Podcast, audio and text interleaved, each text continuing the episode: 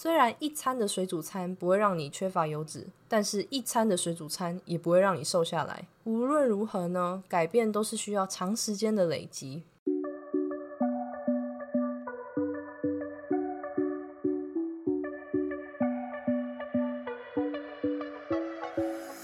Hello，大家好，欢迎你回到贱女人的频道，我是这个频道的主持人卡罗，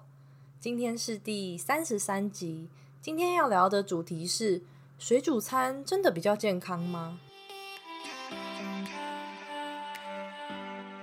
如果呢你是第一次收听这个频道，这是一个从贱女人的角度出发，并针对增肌减脂的心态面切入的频道。希望透过我的分享，可以让更多女孩了解训练和饮食是可以和生活平衡的。那么你准备好和我一起成为贱女人了吗？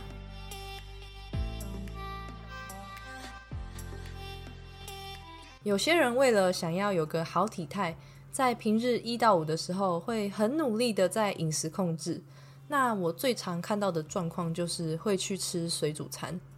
但是，一到周末呢，可能会因为有朋友的聚餐啊，或是想要舒缓一下上班时候的压力，就会选择用美食来让自己放松。结果星期日的夜晚站上体重机，噔噔，晴天霹雳，多了两三公斤。就会开始去自责自己，说我为什么要一直吃？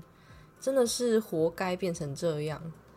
然后本来已经很努力的在饮食控制了，结果开始用更激烈的方式去克制自己的食欲啊和食量，像是正餐几乎都吃沙拉，或是把任何饮食都变成是水煮的。执行了几天之后呢，开始人生怀疑，说为什么我永远都在减脂，心情就会变得很沮丧，很没有动力。那我认为呢，能够吃美食是一件很美好、很享受，也很幸福的事情。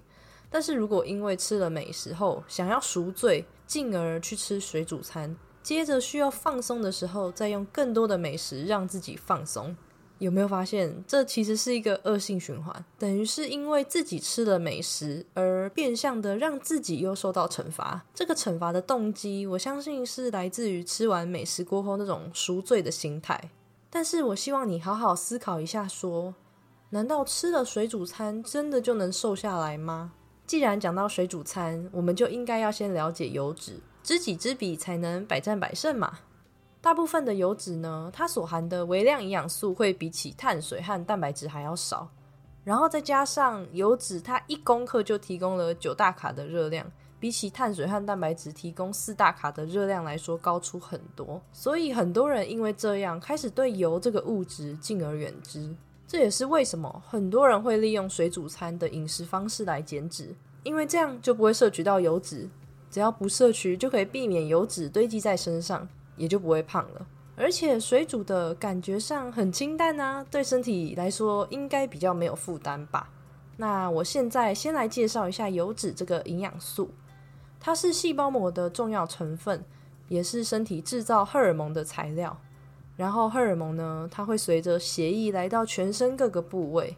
所以像是皮肤、毛发，嗯，或是肠道等等，都会受到荷尔蒙的影响。那其实油脂的种类有很多，像是我们一般家里常吃的食用油、坚果类、嗯鱼类或是洛梨等等都是，这些都算是我们平常可以摄取到油脂的食物。那这边呢要和你分享三个不吃油脂的风险。那第一个风险就是荷尔蒙会失调。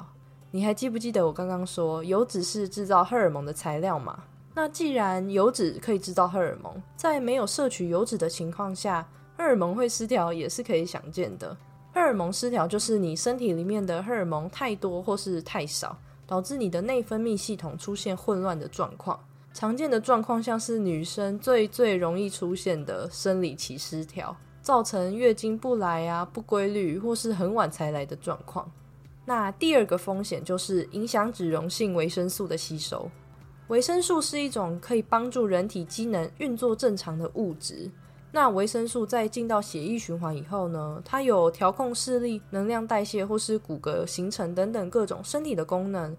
那它又有分水溶性跟脂溶性的。水溶性呢，它会和消化道的水分子结合，然后进入血液；而脂溶性呢，顾名思义，就是需要脂肪的帮助才能被身体吸收，所以长期的低脂饮食就有可能会导致脂溶性维生素的不足。那脂溶性维生素有什么呢？像是维生素的 A、D、E、K 都是属于脂溶性的。那你可能会想，没有脂溶性维生素也没关系啊，至少我还有水溶性维生素啊。但是呢，维生素既然是维持我们身体正常运作的物质。那么，不论是水溶性还是脂溶性的都很重要。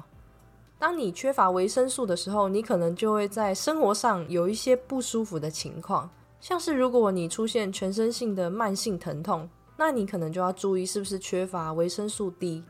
或是说你的胃有不舒服的情况，很有可能就是缺乏维生素 A。那这些维生素的缺乏，在短期内可能不会有什么状况。但是累积下来会让身体产生营养不良啊，或是病变。比较严重的呢，还会有疾病发生的风险。那第三个风险就是容易嘴馋。油脂比起蛋白质，虽然它不是最有饱足感的食物，但是它可以延长饱足感的时间，就像是细水长流的感情，虽然很细很细，但是它可以流动很久。这个比喻不知道会不会很奇怪，但是我相信你懂的啦。但其实会发生嘴馋的原因还有很多，像是饮食摄取大多都以加工的食物为主，身体就会用嘴馋来当做缺乏营养的信号。又或是我在第二十一集也有分享过，睡不饱它会让饥饿素增加，那你也可以和那一集一起收听，这样就会有一个更整体性的概念。那以上说的三个风险呢，会因人而异，因为每个人的基因、生活方式不同。比如说，Andy 和 Beatrice 同时执行水煮餐饮食一个月，结果 Andy 的身体没事，Beatrice 却因为缺乏油脂导致荷尔蒙失调。原因是因为 Beatrice 过去常常都是吃超商的沙拉当做一餐，而 Andy 过往都是吃家里煮的饭菜。这就是为什么我说风险一定会因人而异，因为利基点不同，可能达到的效果也不会一样。那听到这里，你会不会觉得没有摄取油脂的后果似乎比起吃油还可怕了呢？我相信很多人吃水煮餐的用意是想要减脂，在不吃油的情况下，你还是要达到热量赤字才能瘦下来。所以重点还是要回归到减脂金字塔最底部那个热量赤字，也就是说，你只要达到热量赤字，吃不吃油你都会瘦下来。但是很多人反而是因为想要减脂。所以让自己置身在相对健康风险高的情况，既然都会瘦下来，选择一个对健康比较好的饮食方式，还是一个比较持久而且比较实际的做法嘛？那虽然说摄取油脂很重要，没有错，也不是说就可以一直去夜市点葱抓饼啊，或是素食店点一桶炸鸡来吃，因为油脂它怎么来的也很重要。一般来说，油脂的品质呢，会用它的种类来决定。像是常见的奶油、猪油、乳制品等等的动物制品呢，这个是属于饱和脂肪酸，而不饱和脂肪酸又有多元的跟单元的分别。多元不饱和脂肪酸呢，最重要的就是 omega 三和六，因为这个是人体无法自行合成的。而现代多数人的饮食其实都是可以摄取足够的 omega 六，但是 omega 三却常常不够。那很多人对 omega 三最直接想到的食物就是鲑鱼，但是其实不只有鲑鱼，像是核桃啊、亚麻仁籽，它的 omega 三也很高。当你知道 omega 三可能常常不足的情况下，你就可以在生活中更有意识的去摄取它，而不是因为我说核桃 omega 三很多就毛起来吃，因为吃多了违反热量赤字还是会胖的。最重要的是想告诉你，水煮餐的隐忧就是因为它缺乏油脂，对你的身体可能会造成蛮大的一些健康风险。那当你知道了你需要摄取油脂之后呢，却忽略了油脂也是有分种类的，因为外食用油添加了很多 omega 六，所以其实大部分的人都不会缺乏，反而 omega 三是很多人会忽略的。所以今天这集呢，我们认识了油脂的重要性，还有它的种类。在你的目标范围和能力所及，你可以自由运用搭配你所喜爱的饮食方式，而任何食物都是中性的，没有好坏。油脂它不是坏人，水煮餐当然也不是啦。所以你想吃水煮餐也是绝对没有问题的，因为清淡其实也是属于个人的偏好啊。你还是可以在水煮餐上面撒上一些核桃，或是煎一条鲑鱼，这样就是在清淡之余也能摄取到油脂的做法。今天这集会诞生，就是来自于我去超商买东西的时候，然后看到冷藏区里的一些沙拉跟便当，它上面写着低油、健康或是减脂推荐等等的文字，我相信你一定也有看过。然后我就出现了一秒钟的皱眉头，真的就只有一秒钟而已。生存在亚洲文化的我们呢，其实生活上常常充斥着各种对于减脂上面的方法，而没有察觉。而这些方法会被包装成在我们的日常生活中，或是社群媒体等等，就像是超商，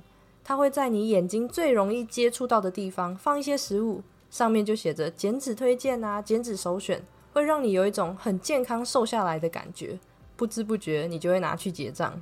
但是我想说的是。虽然一餐的水煮餐不会让你缺乏油脂，但是一餐的水煮餐也不会让你瘦下来。无论如何呢，改变都是需要长时间的累积。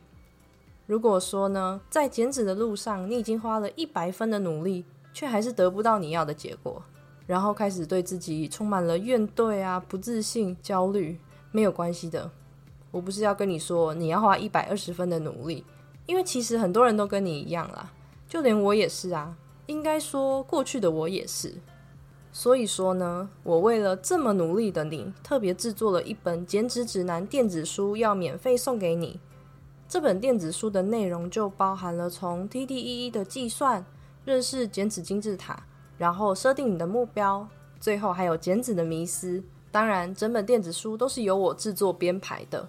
很希望除了在贱女人这片天空中陪伴你之外呢，还有一个地方能够让我也一直鼓舞着你。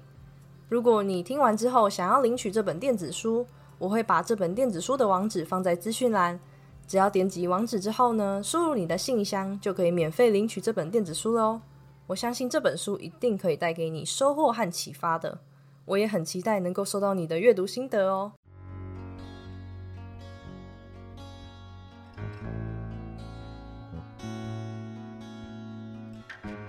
最后，如果你觉得这个频道对你来说有帮助的话，希望你能够花一点时间在 Apple Podcast 上面帮我打五颗星星，并且留言，并告诉我你正在收听的集数。这对我来说会是一个很大很大的鼓励，而这样子也可以让这个频道推播出去，让更多人看见哦。最后的最后，你一定要记得，You can be strong and sexy。那我们就下次再见喽。